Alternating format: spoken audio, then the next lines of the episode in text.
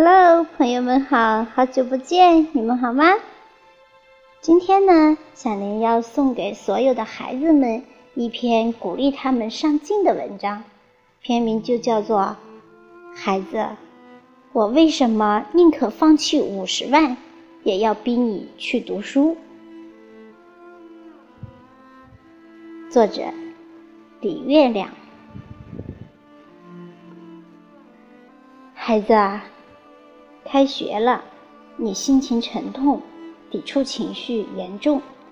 昨晚呢，我催你写作业，你有点烦，说：“干嘛要逼我？你知道读书多痛苦吗？”我当然知道，孩子，但是我哪怕不逼你吃饭，也得逼你读书，再痛苦也没商量。我活到四十岁。很多二十岁时的观念都被彻底颠覆了，但是一定要好好读书这件事，我大概会坚持到死。前几天我和朋友们玩笑似的算过一笔账：一个孩子从小学到本科毕业，一共十六年。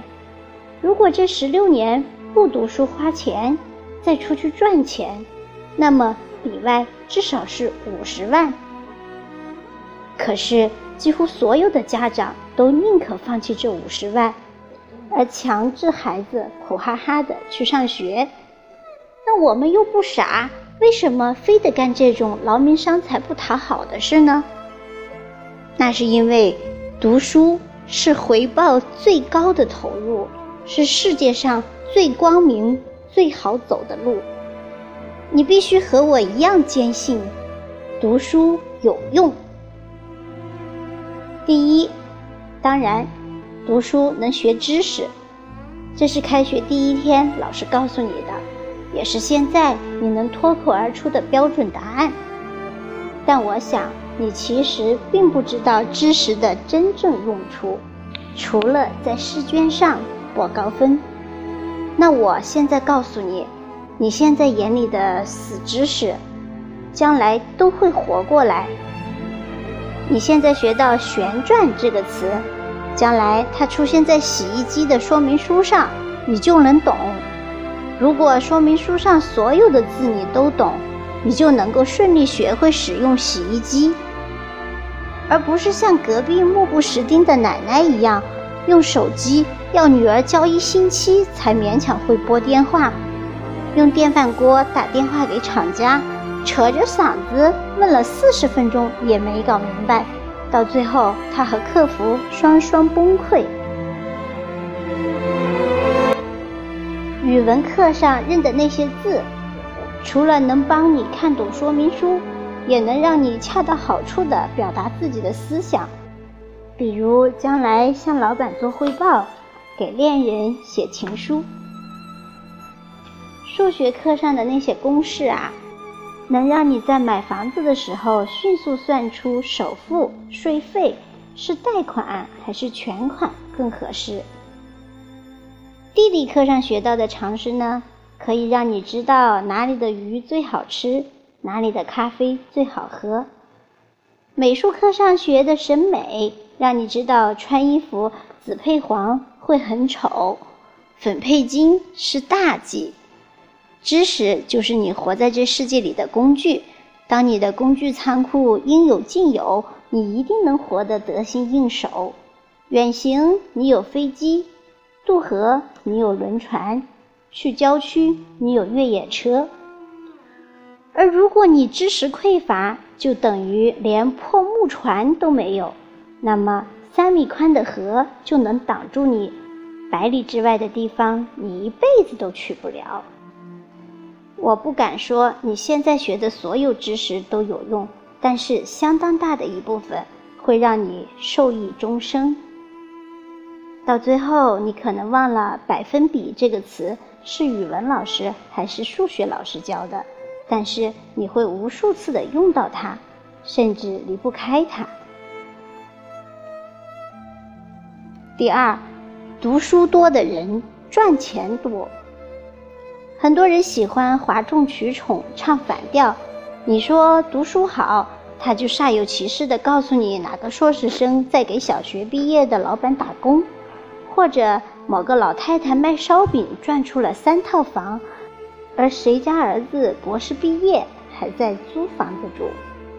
这种事情存在吗？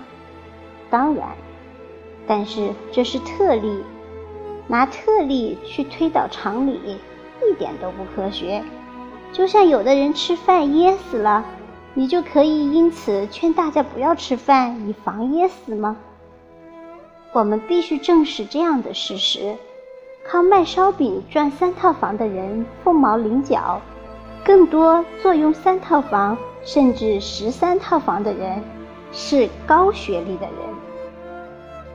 口说无凭，我特意去查了统计数据，硕士学历以上的家庭。比高中学历家庭的富豪比例高三十倍，博士学历的人比高中学历的平均收入高六倍。就是说，如果你高中毕业，每个月薪水四千块钱，那么你读到博士的同学大概月薪是两万四。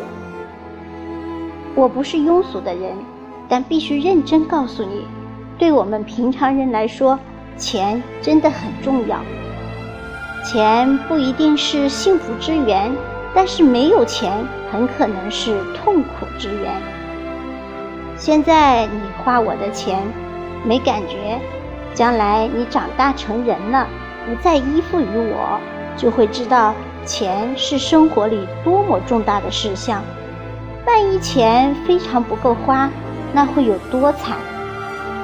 你可能为了省一块钱要走三站地，可能不敢去赴同学的饭局，因为下次你回请不起；也可能因为交不起房租，今天都不知道明天会住在哪里。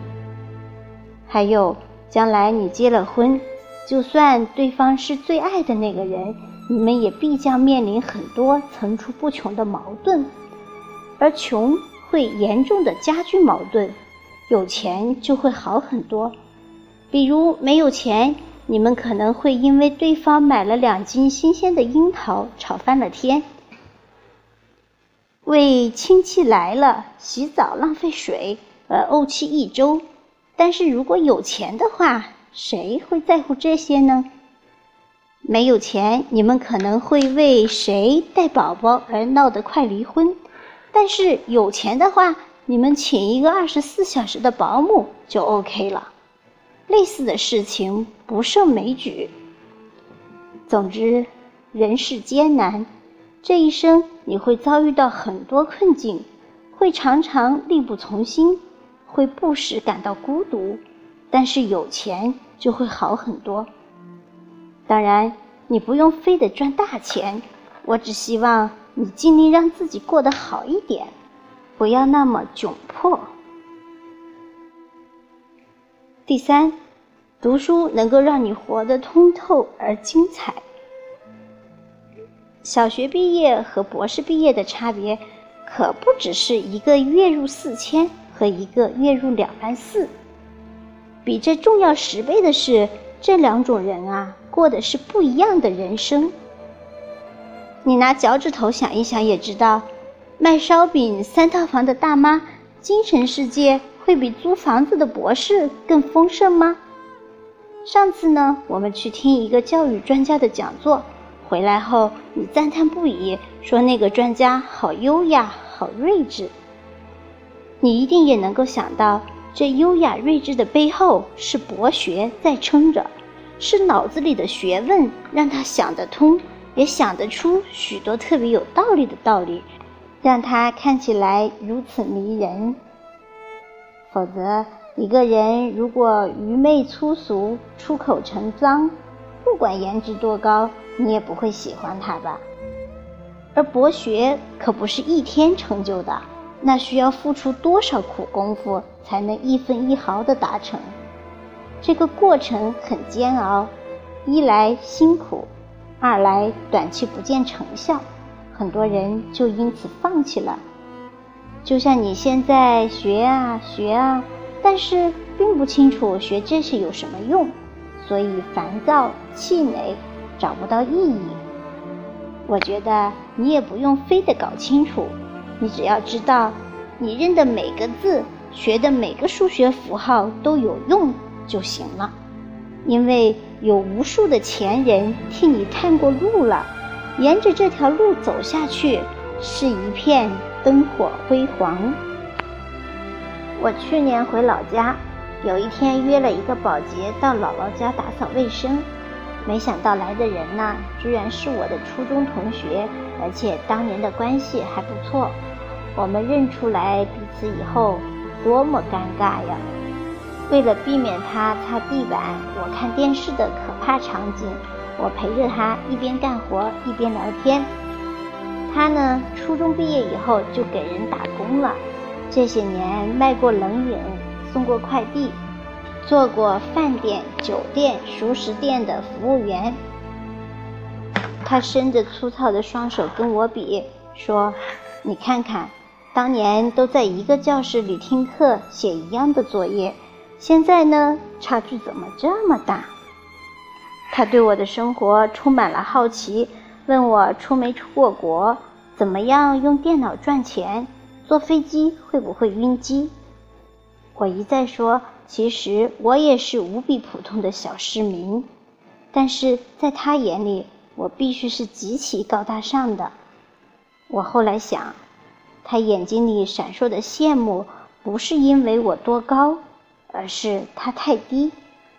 我觉得自己本科毕业平平无奇，但他觉得大学特别神秘。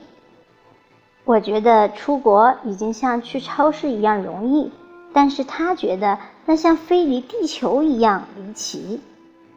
他一直说后悔小时候没有好好学习，甚至呢还能说出最后悔的是哪个学期。小学三年级下学期，因为换了一个不喜欢的老师，他就经常逃课，逃着逃着就跟不上了，越跟不上越不喜欢学，勉强熬到初中毕业，哪也考不上，只好回家。可能很多读书少的人都是这样，少时无知，不懂得学习的重要，整天呢以蒙混过关为乐。后来大了，知道自己傻了，也晚了。人生呢已经被狭促定格，这世界上很多别人可以随意穿行的美好的门，他都够不着，也打不开了。他看不懂最庸俗的美剧，也欣赏不了名画的妙趣。他对乔布斯的苹果、三毛的撒哈拉、梅兰芳的贵妃醉酒闻所未闻。他不懂什么叫情商，不会体谅别人，不会好好说话。他不懂教育，要么把孩子打哭，要么被孩子气哭。他在鸡毛蒜皮、鸡飞狗跳里耗尽宝贵的一生。孩子，我特别怕你也活成这样。平凡不怕，我怕你无知；辛苦不怕，我怕你无能；独特不怕，我怕你无趣；失败不怕，我怕你无望。而不让这些害怕成真的唯一途径，就是好好读书。知识和书籍是人类最昂贵的宝藏，那是集合了世界上无数最牛大脑、倾尽才华攒下的。而你此刻就站在这座宝藏里，只要肯付出辛苦，就能够将其据为己有。你如果真聪明。就一定会知道这笔买卖太划算了，就算千辛万苦，也该把这里的宝贝尽量多的藏在自己身上，骄傲的带走。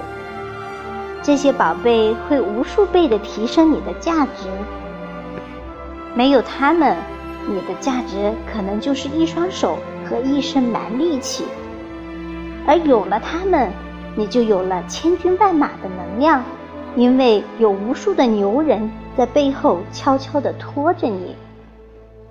到未来的某一天，你干一天活就能得到别人一个月的钱，能赢得别人一辈子赢不来的尊重，能够真真正正的让这个世界变得更好，你就会发现，你拿到了通往世间美好的门票，你曾经为读书付出的所有辛苦都得到了巨额的报偿。